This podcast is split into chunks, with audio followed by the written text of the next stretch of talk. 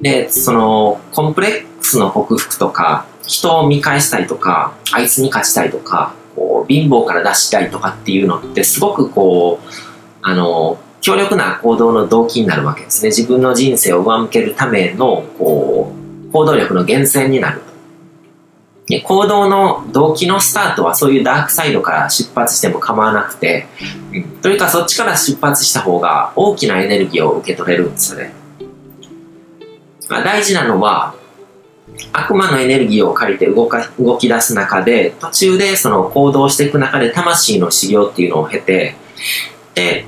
悪魔を自分の中で天使に変えるっていうことが大事だと思うんですね。だから、例えば、貧乏、貧乏で生きるのが嫌だ、お金に困るのがもう嫌だっていう動機で、なんとかこう、お金を稼ぎたいっていう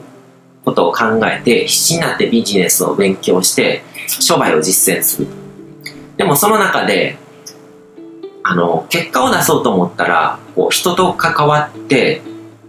で、お客さんを満足させること。で、お客さんに感謝してもらうことが大事なんだっていうことを実践の中で学んでいくわけですね。だから、最初お金が目的なんですよ。けど、それを目的にして結果を出そうと思ったら結局相手に何かやってあげたり、こう満足させたりとかっていうことが必要になってくるっていうことを学んでくる。それが、その過程が魂の修行って表現できるわけですね。お金が目的で動き出したのに、お金を得るためには、相手に与えることであったりとか、人を幸せにすることが大事だっていうことに気づいて、で、そういうことに気づいて、あのー、そういうことを考えて実践していくと、まあ結果もついてくるわけですよね。で、実際にこう、お客さんから感謝されたりとか、喜ばれたりとかすると。で、そうすると、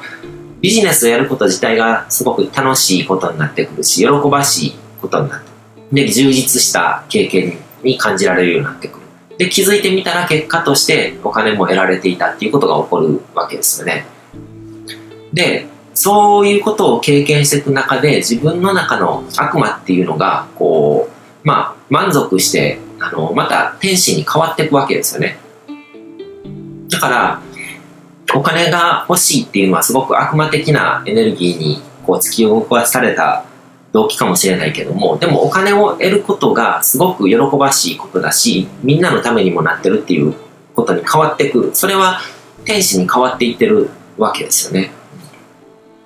で、まあ、そのお金儲けとかビジネスっていうことを例にして話したんですけども、ビジネス以外の人の営みっていうのも大体同じようなパターンで、成功っていう結果に至っていくわけですね。ビジネスとかだとこう人との関わりですけども、例えばスポーツで何かこう優れた結果を出すっていうのは、己自身との戦いで、結局その中であの自分の中のこう感情をうまくこうマネジメントしていくことだったりとか、こう悪魔的なものをこう動機にして動くけども、でもそれがなんかこうネガティブな行動とか、こう過ちの行動とかにいかないわけですよね。それをバネにして自分を磨き上げるっていうことをしてで高みに登っていくっていうことが起こるわけで人間の全ての営みっていうのはそうやってこう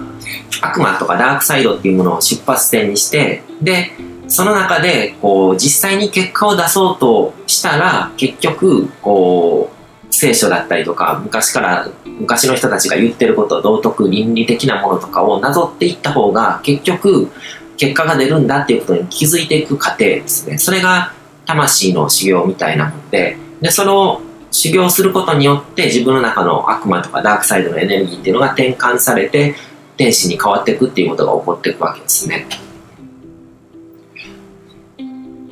から、その、こういうふうに考えると、こう、悪魔とかダークサイドっていうのは、こう、人生にとって不可欠なものなんですね。だから悪魔とかダークサイドからこう目を背けてでそれを動機に動き出そうとしないと魂の修行っていうのも始まらないんですよでその魂の修行っていうのは、まあ、キリスト教的に言うとあのプロテスタントの美徳でもあるこう勤労っていうのは神への奉仕なんだっていう考え方にもつながっていくわけですね。だからそのプロテスタントでは教会の権威とかが間に入ってなくて聖書と直接自分がつながってその神様と個人的な関係契約っていうのを結ぶっていう考え方なんですけどもその中でこう真面目に勤労することっていうのがだからこれそのプロテスタントの人たちの勤勉さと日本人のなんかこう生真面目さっていうのがまたちょっと違うんですねプロテスタントの人たちはこう勤労することがこう神への方針になって結局こう自分を豊かにしてくれる自分の人生を豊かにしてくれるっていうものが根本にあるわけですね。でも日本人の場合はこう周りからの同調圧力だったりとか、うん、でまあちょっとお人よしなところとかもあったりとかしてそこになんかこう自分が幸せにならなくてもいいみたいなものが入っちゃってるのがちょっとあのーもったいないのかなっていうふうに思ったりするんですね。うん、だからこう、プロテスタント的なこう、真面目に働くのは結局自分が幸せになるためなんだっていう、あの、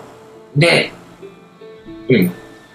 その、お金を稼ぐことによって自分も幸せになるし、周りも幸せになるっていう、そこら辺がうまくこう、統合できてる感じがするんですよね。で、そこはすごく日本人とかも、あの、学ぶべきところなのかなっていうふうには思いますね。で、あのー、僕がふわふわしたスピーチャルとかそういうものとかにこう違和感を感じるのってやっぱりこう悪魔とかダークサイドとかそういうものに何かこう深い臭いものに蓋をしてるような感じがするんですよね。で行動する前にその悪魔とかダークサイドとかを消そうとするっていう考え方に陥っちゃってる気がするんですよ。でも本当は動機はもう全然こう悪魔的なものとかダークサイド的なものとかで全然構わないからでその中でまず一歩目を踏み出してこう行動実践っていうのに入っていってでその中でこういろいろとこう試行錯誤したりアクセプトをしたりとかしてでけあの本質をつかんでいく結局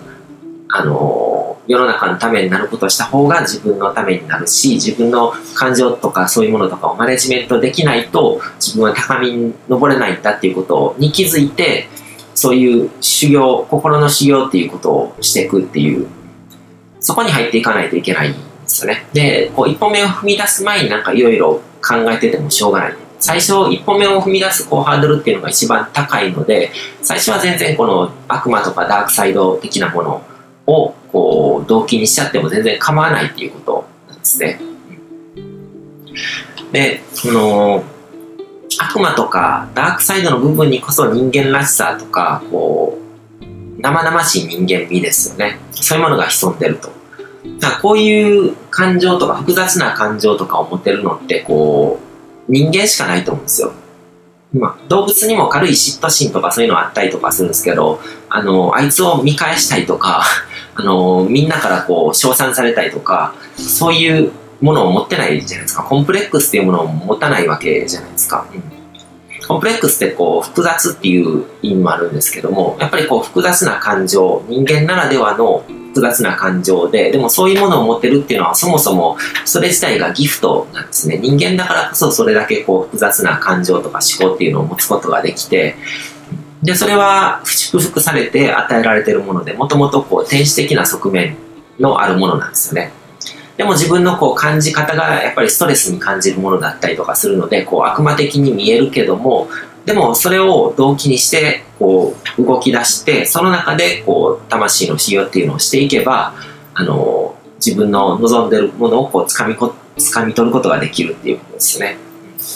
だから、まあ、今回いろいろとこう天使とか悪魔とかそういうもののこう話をしてきて、あのー、し始めた時に全然こんな結論になるとは僕もあんまり予想もしてなかったんですけれども結局こう自分の中の悪魔とかダークサイドっていうのを大事にしましょうっていうことなのかなっていうふうに思いますね。天使とかそういうものだけをこうありがたがるんじゃなくて悪魔のこう、まあ、スピーシャル系でなんかぐるぐるしてる人とか特にそうなんですけども行動できない人とかが多いのでそういう人たちはむしろこう悪魔とかダークサイドっていうのを大事にして、それを行動へのエネルギーに変えた方が、あの、人生の展開っていうのは、こう、うまくいくのかなっていうふうには思いますね。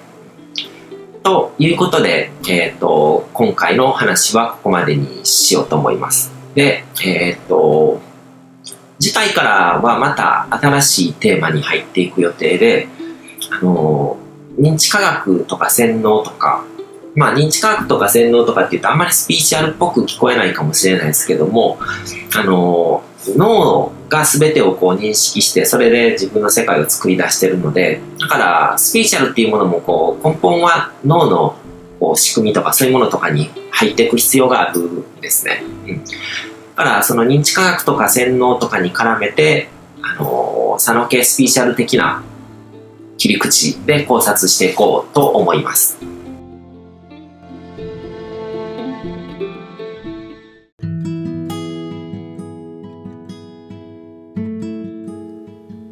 今回も最後まで聞いていただいてどうもありがとうございます。